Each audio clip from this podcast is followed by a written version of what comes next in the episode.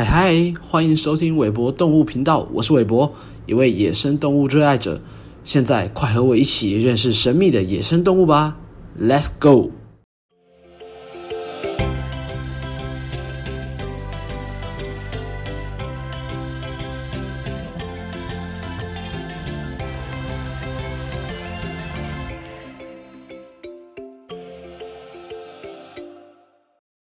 嗨嗨，欢迎各位朋友来到韦博动物频道，这是第七集喽。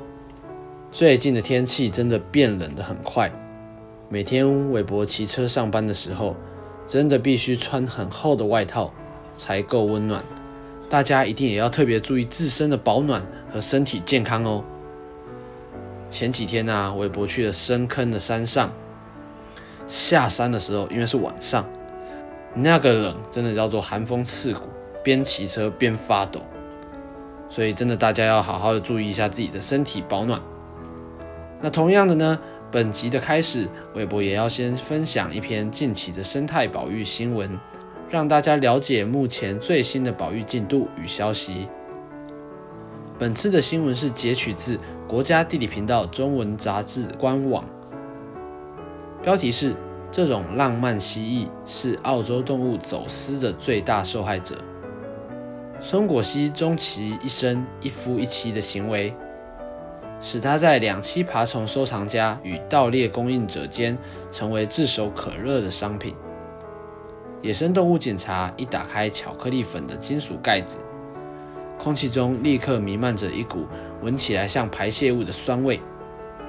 在罐子里也有一只像用橡皮筋扎起来的黑色袜子。在小心地解开袜口后，他们发现一只带有棕色鳞片的小型爬行动物。这是一只四肢被布胶带捆住的松果蜥，它不仅几乎没有意识，身体还严重脱水。这宗走私货运被维多利亚州负责审查每件出境邮件。包裹的澳洲邮政墨尔本关口稽查员拦了下来，并通知了该州的野生动物警察。尽管澳洲政府几乎完全禁止活体本土物种出口，但每年仍有上千只动物借着邮政系统走私到东京、柏林、洛杉矶等地的市场。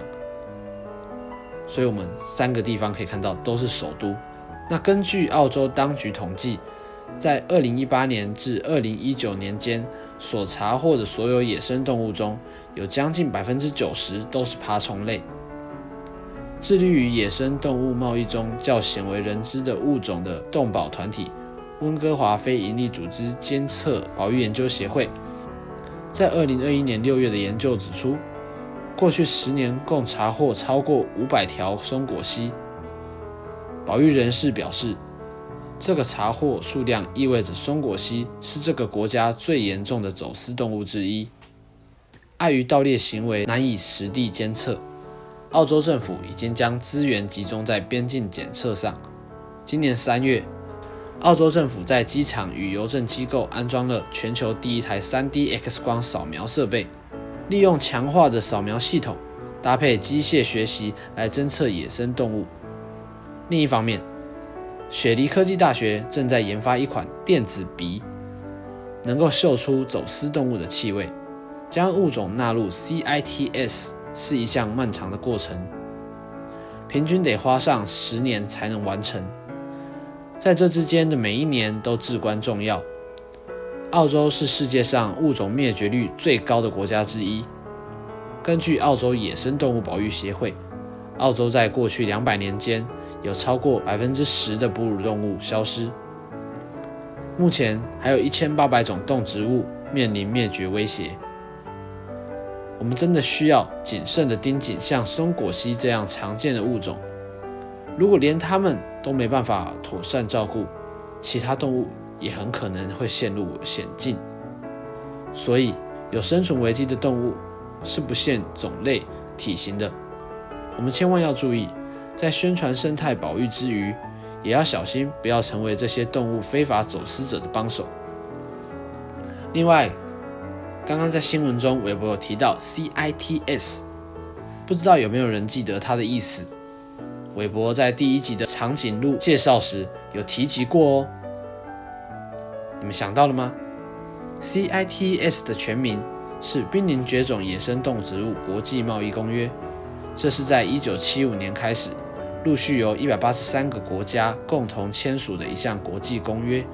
该协约的目的主要是透过限制野生动植物的出口与进口，确保野生动植物的国际贸易行为不会危害到物种本身的永续发展。今天的节目主题是来自台中的 Stella 的投稿，这是 Stella 的第二次投稿，非常感谢您的支持。这次介绍的野生动物呢，在我们提及的所有野生动物中，算是非常常见，很多人一定从小就看过。我们甚至常常把它当成大自然的一部分。大家猜到了吗？我现在就播放一小段音乐来告诉大家答案。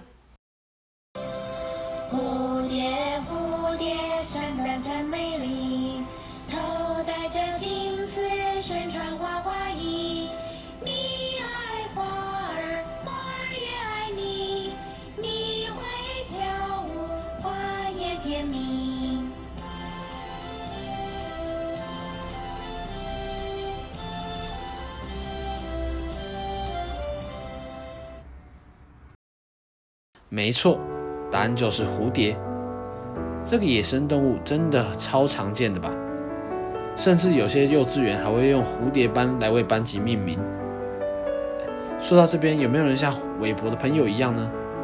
有一种疑惑，就是蝴蝶不是昆虫吗？韦伯怎么会说是动物呢？其实，昆虫这个名词是对于在节肢动物门昆虫纲的物种的总称，所以。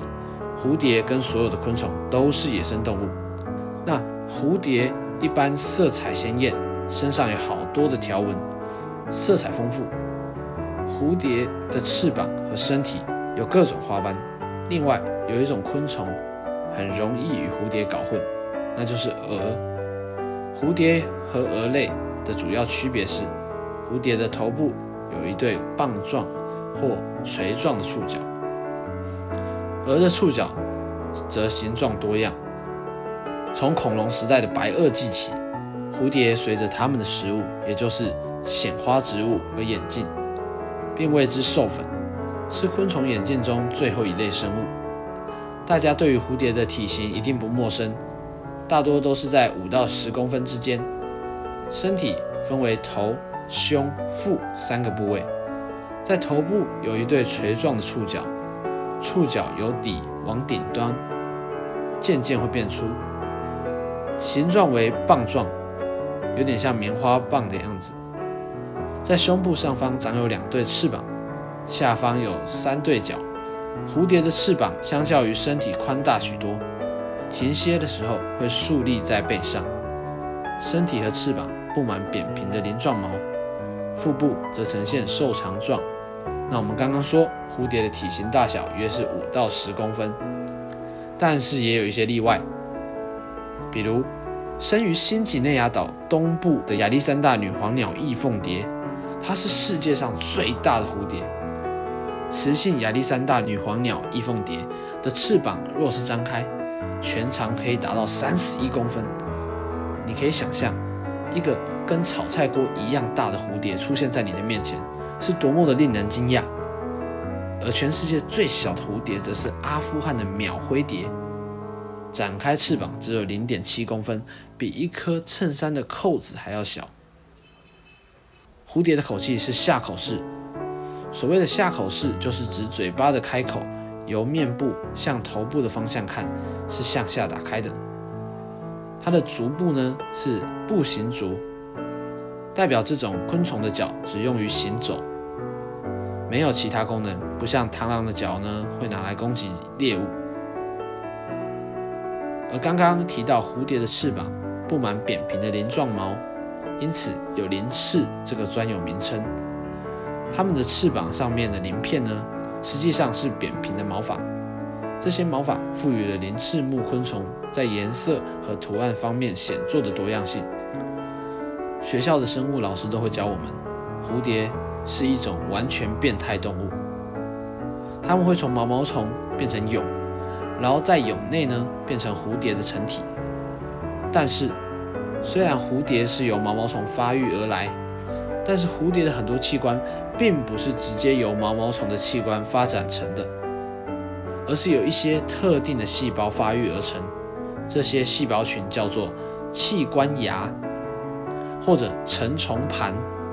如果毛毛虫只是一边长一边分化的话，永远也成不了蝴蝶。所以，从幼虫变到成虫，必须经过一个过渡虫态，这也是蛹存在的意义。蛹内基本全是绿色的液体，很少能发现完整形态的器官。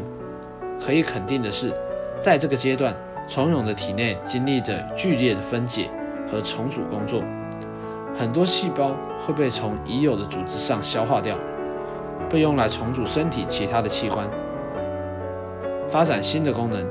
所以，虽然毛毛虫在变态的过程中会变成一堆液体，但也不能非常直接的说毛毛虫变成蝴蝶只是单纯的液态重组。它们是在蛹内一边溶解一边重组。两者互相衔接，慢慢取代，才成为一只蝴蝶。普遍认为呢，蝴蝶只有在温暖的季节出没，所以我们不会在冬天看到蝴蝶。事实上，只是因为蝴蝶在冬天时以成虫以外的形态出现。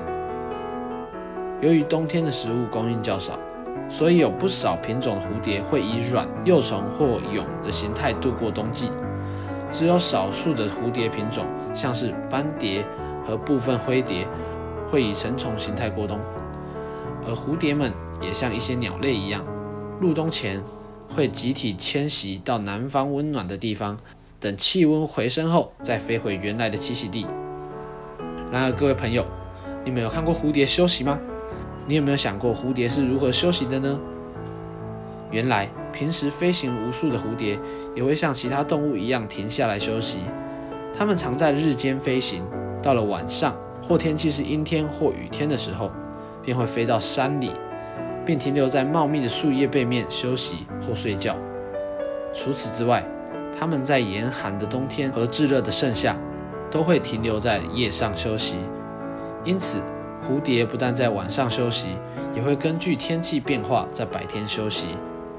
当它们休息时，都有特定的形态，大部分会让翅膀合拢竖立在背上，或是完全展开平放。好了，这是以上对蝴蝶的介绍。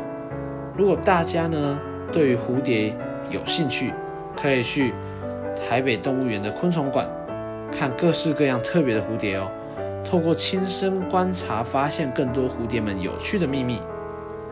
好啦。以上就是本集的节目内容，感谢各位耐心的收听。希望喜欢这个频道的朋友可以追踪韦博动物频道的 FB 和 IG 粉丝专业哦。